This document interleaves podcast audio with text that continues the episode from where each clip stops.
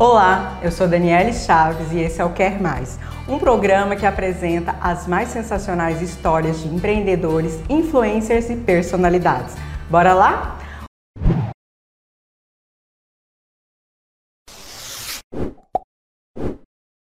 O meu convidado de hoje é natural de Anápolis, mas já morou ou passou uma temporada em diversos países, como Inglaterra, Estados Unidos e Japão. No Brasil, residiu no Rio de Janeiro, Porto Velho e Brasília.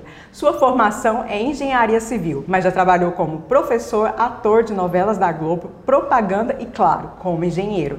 Recentemente, em 2019, abriu The Bronx, um restaurante aqui da minha cidade. Eurípides Junqueira, seja muito bem-vinda ao Quer Mais e me conta uma coisa. Você poderia estar em qualquer lugar do mundo com um restaurante. Por que, que você escolheu Anápolis? Uh, boa noite, Daniele. Boa noite a todos os seguidores aí do programa. É, bom, eu, é, depois de ter rodado bastante, eu saí de Anápolis em 73, com 14 anos.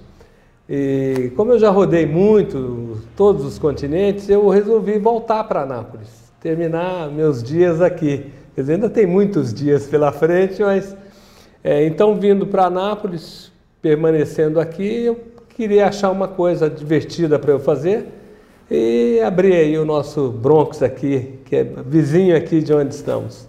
Então é isso. Você conhece o mundo inteiro e o saudosismo fica e você volta. Sem dúvida, eu sou um bom filho. Anápolis me deu muito. É, eu gosto daqui, amo essa cidade. Meu pai é daqui, minha mãe, é, todos os meus irmãos. Meu pai foi prefeito aqui em Anápolis, é tabelião aqui. É uma vida dedicada à cidade. E eu acho que eu poderia dar um pouquinho aí para retribuir por essa magnífica cidade que todos nós que somos bairristas, né, é. gostamos e não cansamos de defender, né? Então é por isso que eu estou aqui para fincar uma coisa boa para a cidade que a Anápolis merece. Gente, o Eurípides, posso chamar de Pode. Ele falou que era me chamar de Júnior, mas eu conheci ele no Facebook por Eurípides. Ele já viajou o mundo inteiro, né? Conta só um pouquinho os países que você já teve. Bom, eu eu saí de Anápolis em 73 e fui para os Estados Unidos. Fui morar em Minnesota, na divisa com o Canadá, muito frio, peguei menos 40 graus abaixo de zero. É, fiquei lá, fiz o high school lá no, em Minnesota. Depois voltei para o Brasil, para Ribeirão Preto, morei um ano em Ribeirão. Depois fui para o Rio de Janeiro para fazer faculdade no Rio. E no Rio fui, fiz engenharia civil e dava aula de inglês, fazia novela. É, e depois eu tinha uma vida muito boa, morava no Leblon, é, tinha um carro que tinha pouquíssimos do Brasil, tinha uma Bugatti, então tinha uma vida de rei. E aí já chega, eu já tinha me formei com 22 anos e achava que aquele tipo de vida não, não me levaria muito a, muito longe. É, eu já tinha os gastos de, de filho, de, de quem pagava, né? A conta sempre meu pai pagava, apesar de eu trabalhar. Mas eu queria mais e achei que deveria ser hora de eu mudar minha vida completamente. Tive uma oportunidade, fui trabalhar numa empresa de engenharia na Nigéria. Fiquei lá até 85, isso era 81. E foi o melhor período da minha vida quando eu fui para a África. Aprendi é, muito. Eu tenho uma pergunta sobre é. isso. É, de todos os países que você viveu, qual assim que você tem uma lembrança boa, tanto profissionalmente como da nacionalidade do país, da cultura? Sem dúvida a Nigéria. É. A Nigéria é um país, é o país mais populoso da, do continente africano. A Nigéria hoje tem quase a população do Brasil, 209 milhões de habitantes. E eu morei numa cidade muito grande, do tamanho de São Paulo lá, e morei numa outra cidade que é como se fosse Goiânia, uns 2 milhões de habitantes, que é a capital do petróleo. É, mas lá no delta do rio Níger, é como se é, uma cidade fosse São Paulo, a outra fosse Belém. E, então eu vivi entre essas duas cidades. E nessa época foi muito bom, eu era muito novo e tinha muitos desafios. Eu passei por dois golpes de Estado lá, golpes de Estado africana, né? Foi coisa terrível. E isso me ensinou muito, aprendi muito. Eu tinha que, eu fui como um simples engenheiro e saí de lá como gerente geral depois de quatro anos. E, então é, nós tínhamos quase 6 mil funcionários lá, eram contratos muito grandes, eram duas estradas e duas cidades, na beira do rio Níger, que é um rio do tamanho do Amazonas. E, então aprendi muito, aprendi muito, não me arrependo, foi a melhor época profissional da minha vida. Olha que legal, hein? E você saiu da engenharia e foi também para gastronomia. Isso. Você já foi é, abriu o McDonald's. Conta um pouquinho da sua jornada profissional para gente. Olha, eu fiquei esse período na África, depois vim para Incol. Eu trabalho essa empresa era uma joint venture da Incol com uma empresa nigeriana e uma empresa inglesa. Depois disso eu fui para Brasília, fui teve um golpe de estado na Nigéria, nós tínhamos que abandonar o país eu vim trabalhar na matriz em Brasília.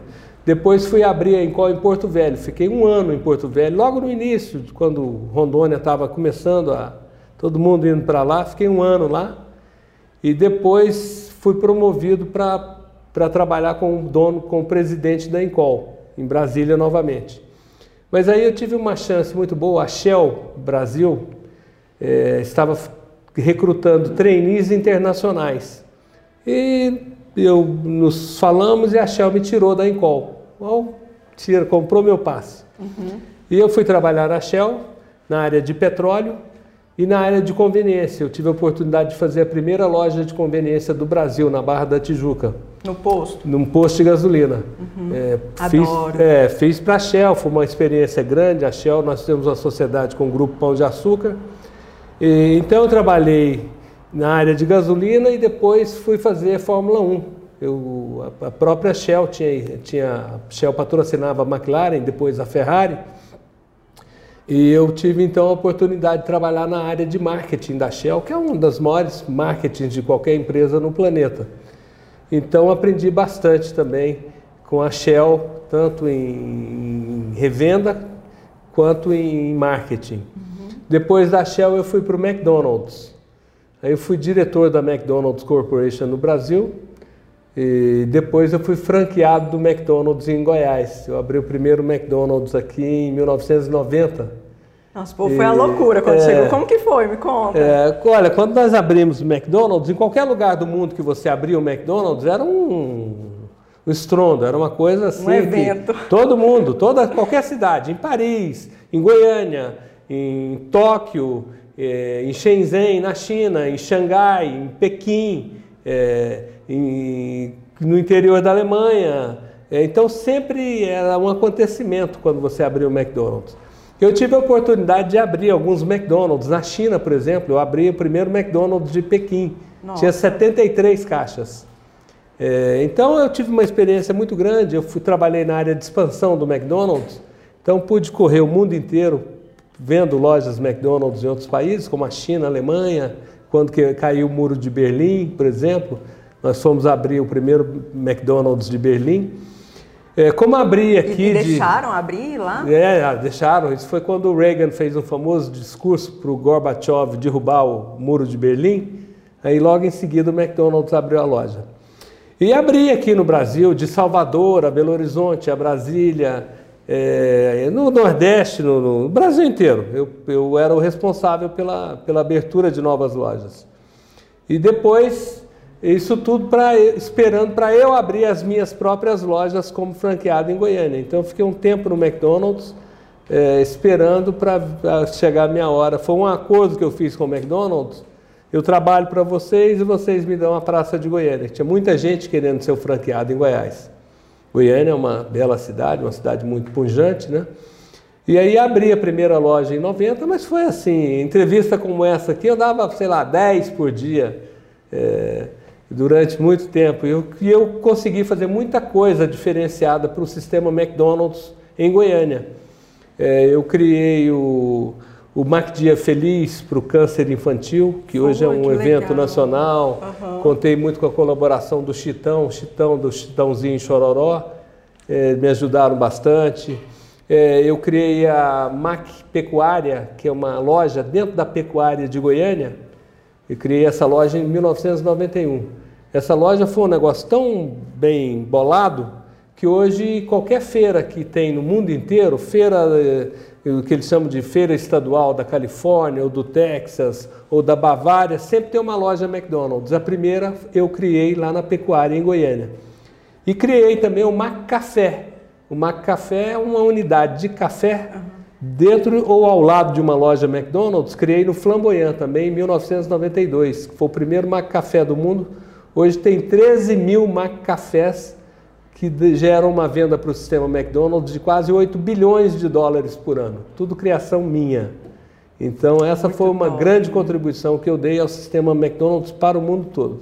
E você comia muito lanche? Não. é, olha, Gente, me é, perdoa, essa pergunta é, muito é, boba, mas é, é, porque uma dona de loja, é, ela não dá conta de não, não, pegar as roupas. Agora eu estou imaginando, você comia é, muito Big não, Mac? Não, é, não comia. Eu só comia Big Mac ah. só no dia de Mac Dia Feliz. Quê? Porque Mac Dia Feliz é um dia que a gente doa as vendas do Big uhum. Mac no caso, eu criei a campanha do câncer infantil lá para o uhum. Hospital Araújo Jorge. Hoje está no Brasil inteiro. Hoje a causa do Mac Dia Feliz é para o câncer infantil, criada por ideia minha. Então, todo Mac Dia Feliz eu comia é a sua contribuição. Big Mac, mas o meu favorito no McDonald's é o quarteirão. Ah, quarteirão com é, queijo. Então, é quarteirão cheddar, né? com queijo é o meu favorito. Gente, eu adoro McDonald's. É, e eu, você? Eu o... adoro a torta de banana também. Nunca comi. É, maravilha. Vou experimentar. Torta de banana ou de maçã, maravilha. Estou aqui fazendo propaganda para o McDonald's. Né? Gente, hoje você se tornou proprietário. Você, como você disse, né, voltou para Anápolis, abriu um restaurante. Conta um pouquinho sobre esse projeto. E aí eu resolvi abrir um restaurante que eu sempre sonhei em abrir. Aliás, é, há 10 anos atrás, esse mesmo restaurante, tem um cara em São Paulo que chama Silvio Lazzarini. E nós iríamos abrir um restaurante em parceria. Ele é a maior autoridade em carnes do Brasil. Ele é dono do Varanda Grill em São Paulo. E nós iríamos abrir um restaurante e chamamos o Fausto Silva, esse que era da Globo, Faustão. Uhum. E nós iríamos abrir esse restaurante em Brasília, lá no Pontão, no Lago Sul de Brasília. Aí não deu certo o, a, a, sociedade, eu fiquei com a, com a ideia na cabeça, o que, que eu queria fazer.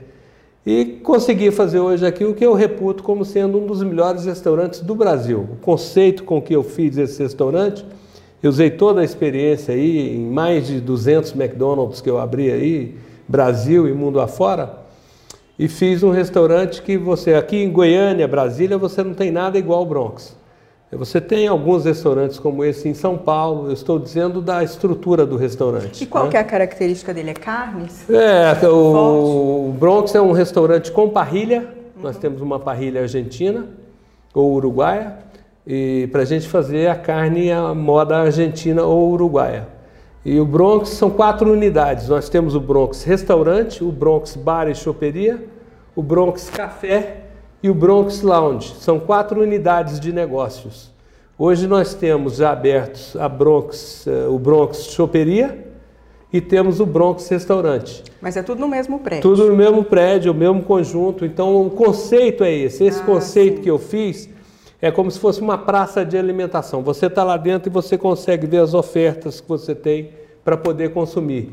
Então a, nós abrimos em agosto do ano de 2019 e logo em seguida veio a pandemia. Nossa, então todos os planos é, de, de, do café, do lounge, que vai a boate que nós vamos abrir. Nossa, gente, eu adoro é, a boate, não vejo é, a vamos hora abrir, vamos abrir esse ano. De podermos dançar e, novamente. É, Porque a gente vai para as boates, os, os, o segurança fica, senta, senta, dá uma é. raiva. Não, mas é, logo, logo nós vamos ter a boate ah, aqui de Anápolis, que vai ficar muito boa.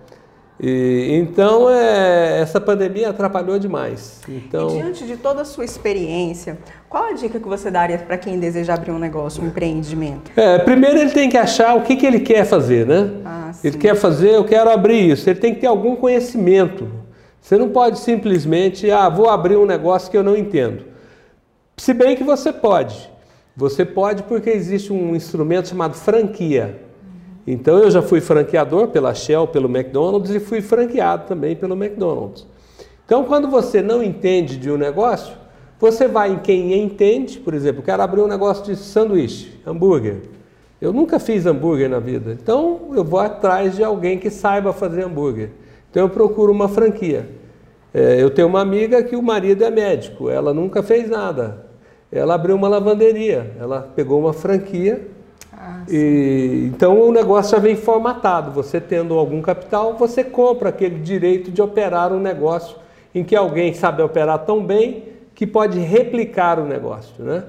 Então, por exemplo, esse meu negócio que eu fiz aqui é um negócio que eu tenho ideias para poder replicar. Eu tenho que operar esse restaurante tão bem por algum tempo que eu possa, inclusive, vender a ideia. Posso vender para alguém. Ah, você mora lá em Goianésia, vamos abrir um restaurante lá.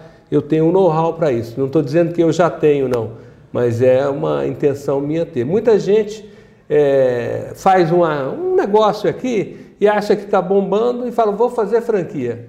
E ele nem teve tempo de amadurecer e conhecer o seu negócio, né? E aí ele já acha que pode ser um franqueador. Aí quebra a cara, quebra a cara dele e de quem acreditou e investiu no negócio dele. Então, franquia é um negócio muito sério.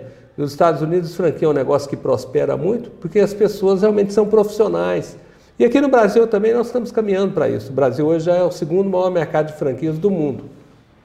Então, eu acho que nós estamos indo no caminho certo. Quem quer investir, pesquise. Hoje é muito fácil. Você pega um celular aqui na mão, entra no Google e você acha qualquer tipo de negócio que você queira. Então, se você quer fazer um negócio, você que está me assistindo aí, pesquise. Um, dois, pesquise. Três, pesquise. Eu também Quatro, você veja se você tem aptidão ou paixão por aquele negócio. Se você não tiver paixão por aquele negócio, é igual a mulher bonita. É, você tem aquela, eu gostei daquela mulher, mulher bonita, um carro, eu gostei daquele carro. Você não vai comprar um carro que você não gosta. Não gosta. Então o negócio também é a mesma coisa. Você tem que você tem que gostar, comprar aquele produto. Para você poder vender alguma coisa, você tem que comprar você mesmo aquela ideia. Se você não comprou, você não consegue passar para frente. E, então é, é isso é que eu acho que, que as pessoas têm que fazer: pesquisar, e se gostar, ir em frente. Super concordo. Junqueira, aqui, Junqueira Júnior, é. aqui não quer mais, a gente, a gente tem um quadro de perguntas rápidas, queria fazer ele com você. Como montar um cardápio de um, de um restaurante? Olha, depende do segmento, né? Uhum. Então, do segmento, você procure um, uma, uma gama maior de produtos, é, coloca aquela gama se você tiver capacidade operacional, é, não adianta eu querer, por exemplo, fazer um assado de, de a lá Argentina se eu não tiver uma parrilha. Então, eu tendo a parrilha, eu posso oferecer a parrilha no meu restaurante. É, não adianta eu querer é, vender pizza no meu restaurante se eu não tenho um forno adequado, ou um forno a lenha, ou um forno de esteira para pizza. Então, sabendo para que, que eu montei a minha cozinha, é, você então faz o seu cardápio. Na verdade, você tem que fazer isso antes, né? Eu vou fazer um restaurante, vou fazer um restaurante de quê? É, não, vou quero meu restaurante de massas, eu quero meu restaurante de carnes, eu quero meu restaurante internacional, vai ter pizza, carne, massas, assim. Então você tem que desenhar a sua cozinha para tal. E aí sim, aí você faz um cardápio. Eu geralmente acho que a gente deve sair com um cardápio maior e ir enxugando o cardápio à medida em que o tempo vai. Não se esquecendo que você tem que estar sempre introduzindo produtos novos e sem medo de ousar. Tem que ousar. Você ouse, porque numa dessas ideias aí malucas pode sair uma grande ideia. Que legal. E como ter muitos clientes? Como ter muitos clientes? Encantando o primeiro cliente. Trate todo o cliente como se fosse o único, como se fosse o primeiro e o último do dia. Sempre, eu vou em todas as mesas do meu restaurante, converso com todos os clientes, né, quando entra e quando sai. Dou os cumprimentos de boas-vindas e quando vai eu procuro levar até a calçada, pergunto se a comida foi boa, se o serviço foi bem, se o atendimento foi completo e se nós o encantamos. E geralmente é fácil você perceber isso pelo sorriso da pessoa. Esse negócio de perguntar se você foi bem atendido, eu não tenho coragem. Às vezes, assim, se o, se o proprietário está lá, se ele deixa uma caixinha de pergunta, até que eu tenho coragem de me expressar. Mas se para o dono, assim, eu não tenho coragem. É, eu pergunto para todos e é. até insisto. Ah, é. E hoje eu tenho uma facilidade de saber realmente se o cliente foi bem atendido ou não. Uhum. Primeiro que eu estou observando as mesas e estou vendo se tem algum problema de demora, de ponto da carne, é, por exemplo, nós fizemos o Dia dos Namorados, hum. agora, e o restaurante vinha fechado, o restaurante interno está fechado, que é ar-condicionado por causa da pandemia. Nós estamos funcionando só com a parte externa, que é coberta, mas é ar livre. E no dia dos namorados a casa encheu, encheu no máximo que a gente poderia encher, que é 50% da capacidade. E o nosso serviço foi terrível. Então eu, eu sei que foi terrível, porque a gente procura imprimir um ritmo bom e atender, deixar o cliente encantado. E eu sei, não precisou dos clientes me, me dizerem lá na hora, eu já comecei a observar. Falei, olha, essa noite vai ser ruim. E me prometi aos meus colaboradores internos que nós nunca mais repetiríamos um, uma noite como aquela, porque os garçons extras que a gente contratou não vieram. É, nós tivemos uma série de problemas. Também eu, eu parte disso aí é por causa da pandemia, né? Nós estamos um, num movimento de 15% que a gente vendia no auge e não dá para você uma noite só, por, em um ano, você encher a casa e achar que vai conseguir atender todo mundo bem. Mas o fundamental é você não se intimidar, ir na mesa, mas ter alguma bagagem para você saber se o serviço está sendo, tá sendo bem conduzido ou não. E fundamental, encante o seu cliente. Trate o seu cliente como se fosse o único.